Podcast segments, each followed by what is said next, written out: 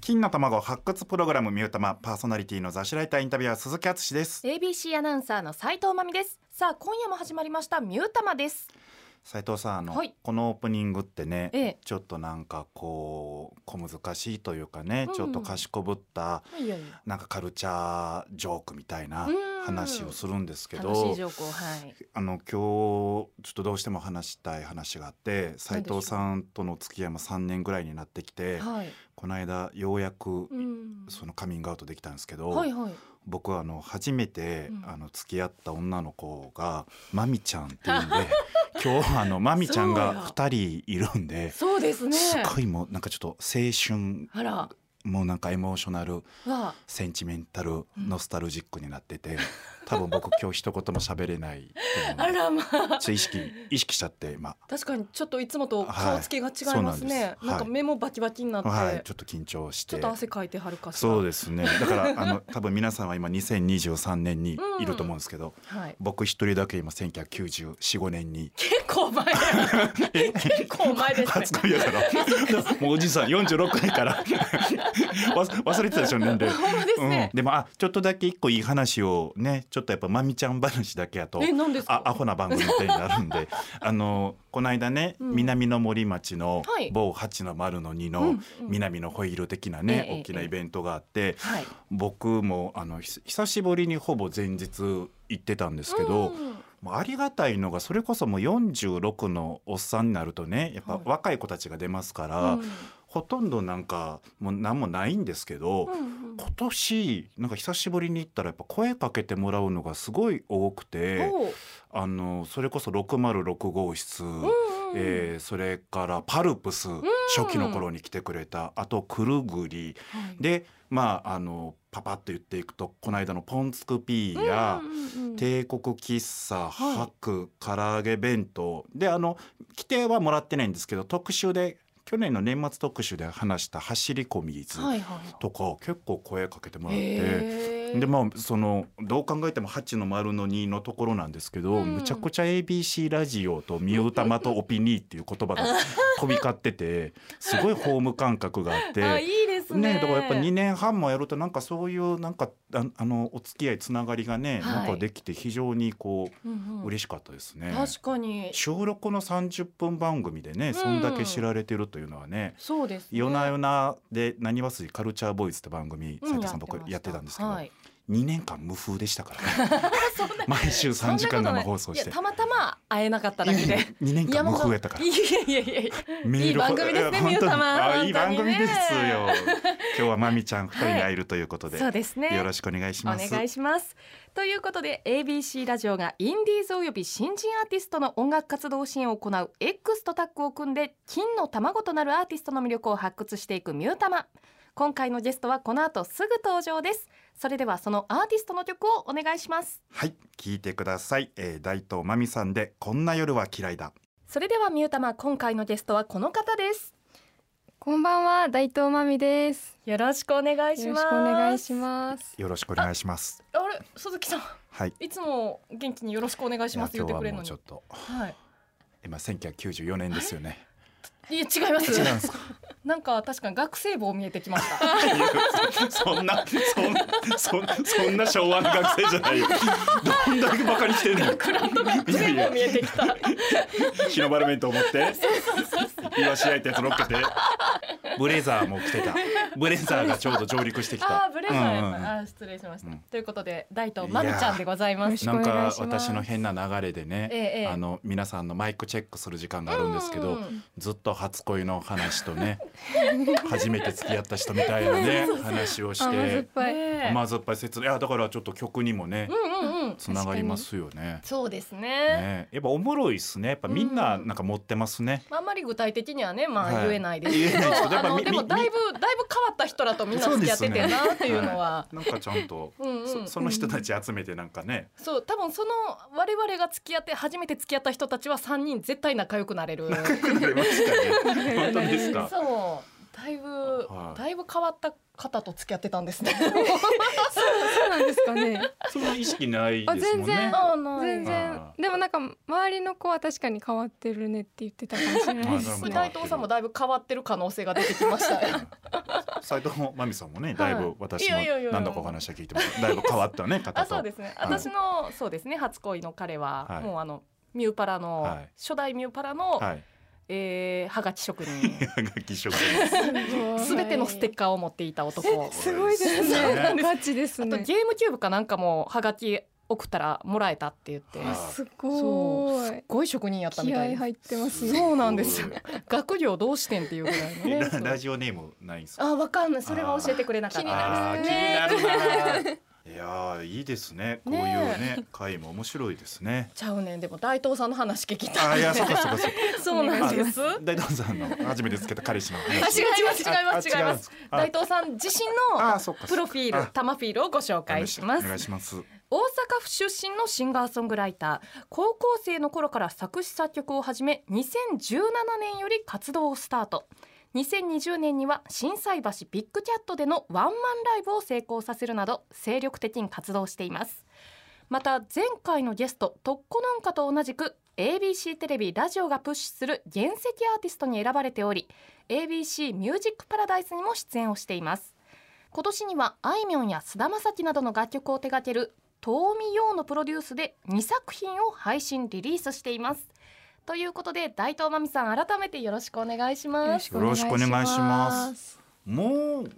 ねうん、ここ混んでもいいぐらいの。そうなんですよ、うんもうそビッんなグなね、はいそんなことはないです。いやいやいやいやいやだって今度また11月28日はうんうん心斎橋ジャニスで、あ、そうなんです。ねワンマンライブやらせていただきわまあす。すごいジャニスはなかなかできないですよやうんヤングのワンマンライブはすごいですねえじゃあもうラジオは結構何回も出ていやー、でも、それでも、まだ5回とかくらいですかね。あそうなんですね全然慣れないです、このあ感じ。本当ですか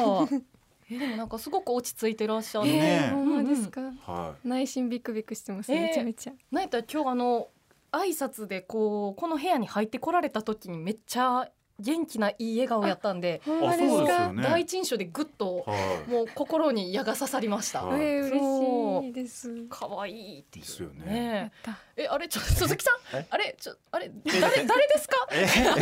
どなたですかえマミちゃんとマミちゃんがいるからまぼーっとしてるあれそれでは聞いてください白目向いてますちゃうちゃうちゃうちゃうちゃうちゃうちゃうちゃうスピーまで言うなしえ人のワタファイブをダメですダメです隠し自てく分だの青さい春時代の曲があるから人のワタファイブを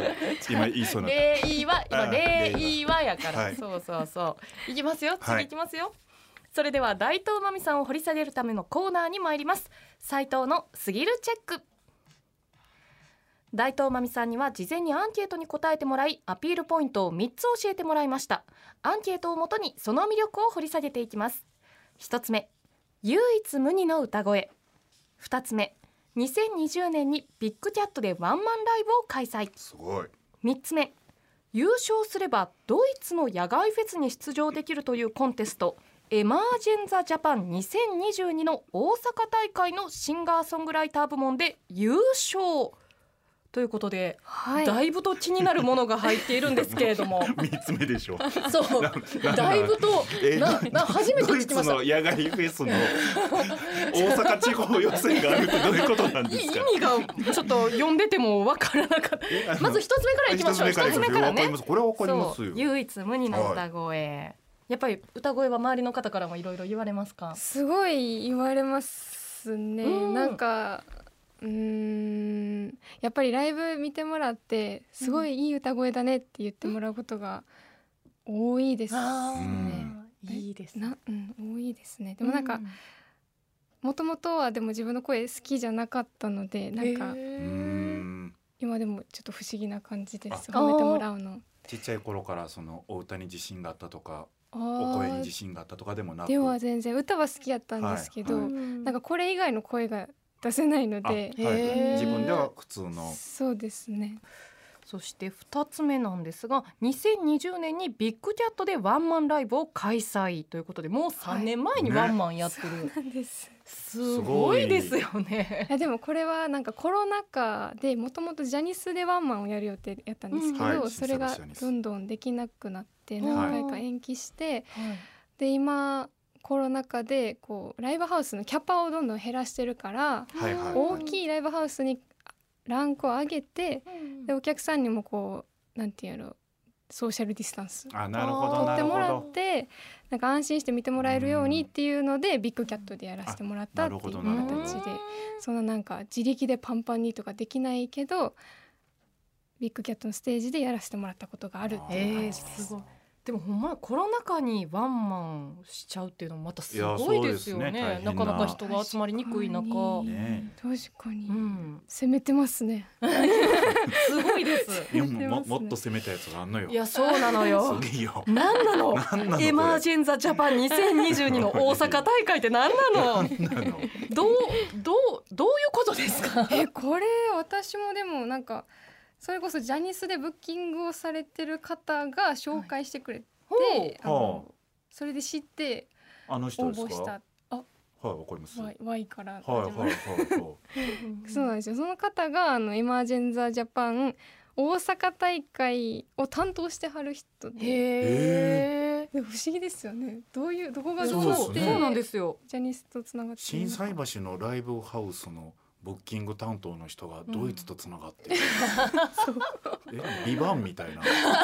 スケール感がえ別版ってことですか一般ジャニス に別版ジャニスにいたえー、ででドイツの野外フェスに出場できるコンサートの大阪大会のシンガーソングライター部門で優勝そうなんこれです優勝ってめちゃめちゃすごいと思うんですけどこれどれぐらい出はったんですかいやでわかもんないそそんなたくさんじゃないと思うんですけどえー、何組くらい出てたんだろうでもね二人とかじゃないで しょうんでし ょじゃないでしょ やばいです平和な大 会平優和な勝と準優勝めちゃくちゃいい平和ですねそれで優勝したらどうなるんですか優勝したら今度あのーえー横浜でやるえまだいけないのドイツねえそうなんですよ優勝したのに日全国大会みたいなのがあって、えそこであの東京の人たちと戦うおーすげえであそこアメでリカはダブルトラクイズみたいどどうしても言いたい世代世代がもうなかなかついてこないどうしてのも痛いどうしても痛いどうしても痛い言いたいわかりますけ出どちゃった今なんか音楽流してほしいぐらいで すけどすごいですねえそこでその全国大会で優勝したらドイツの野外フェスに行けるそうなんですよドイツの野外フはェスいにいいけ行けなかったんですあよーそそううななんんやですよ全国大会ねまだまだ聞きたいですね聞きたいもういろいろ気になりますけれども、そろそろお時間ということで、時間一曲こいきこまのしブょロうックのねお時 そうな間んでねすよねじゃあ大東さん、えーはい曲紹介の方お願いいたしますはい、えー大東まみであと一駅私を構成する5枚ワタファイブ一昔前に SNS でよく見た自分が影響を受けたアルバムを上げてアップする私を構成する9枚これをオマージュした私を構成する5枚略してワタファイブ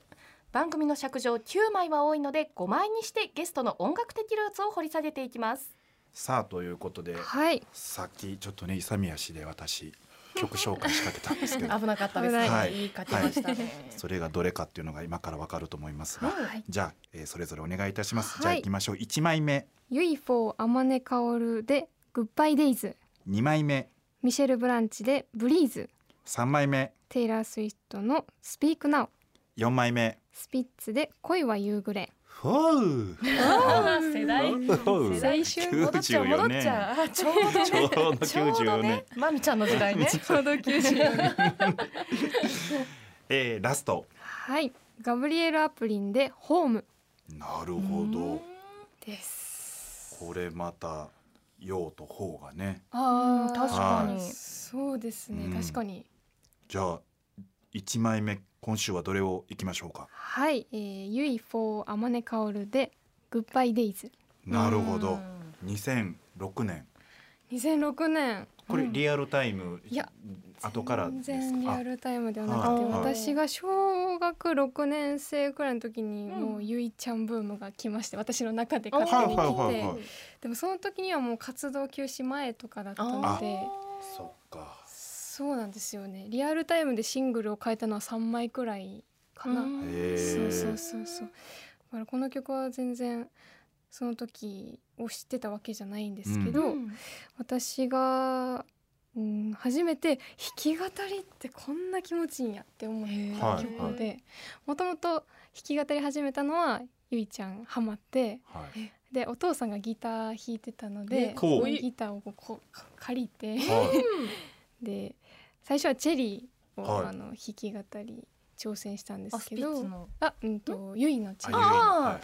でその次に人生2回目に練習した曲が「あのうんグッバイデイズゆいのはいはいでへでこれ結構やっぱあのエモーショナルに歌い上げる感じじゃないうんですか、それにまずすごいグッときててその時、なんか自分もそんな風に歌えるようになりたいと思っていつも学校から帰ってきたら誰も家にいない時間を見計らってえこほうギターを弾いて熱唱してあて。うえパピーのギターでそうです、はいはいはいそれで初めてなんやろう音に感情が乗るってこういうことかってなんかほう小さいながらに思っほんまのほんまのワタファイブですねほんまのルーツですねルーツだすごいこうなんていう気持ちのまま歌うってこんな気持ちいいんやって思ったってへへえ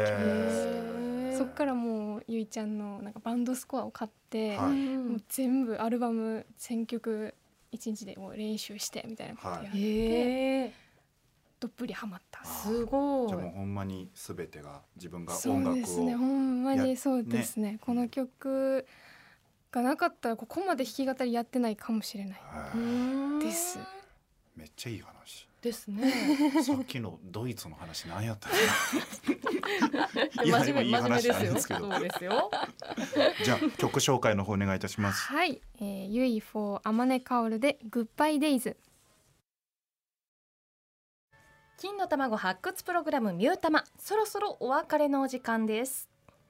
なんか、うんちょっとキュンときますよねそうですねお会いしたことないですけどねええなんかお父さんの気持ちとか考えたりとかするとね大東さんのお父さん、ね今ちょっとお話聞いてましたそうですけれどね今日はもうそういう回ですよね胸キュンになるねあーちょっとエモーショナル懐かに、しいはいうんドイすツ以外は鈴木さんだけであ本当ですかあ僕だけそうですしっかりしてえ翌週はしっ かりしてえ来週も来週も大東まみちゃん来てくれるかでら斉藤真美ちゃんそううわ来週もまた1994年かちゃうちゃうちゃうちゃう ちゃスピッツスピッツ恋は汚れスピ2020ッツスピッツ恋は汚れ 怖いからえうプレッシャーやかあらーそう次選ばなあかんくなるで しょえ大丈夫ですよ大丈夫です自由に選んでくだそさういよですそうではす、いちゃんとしたルーツがあるんです かあら、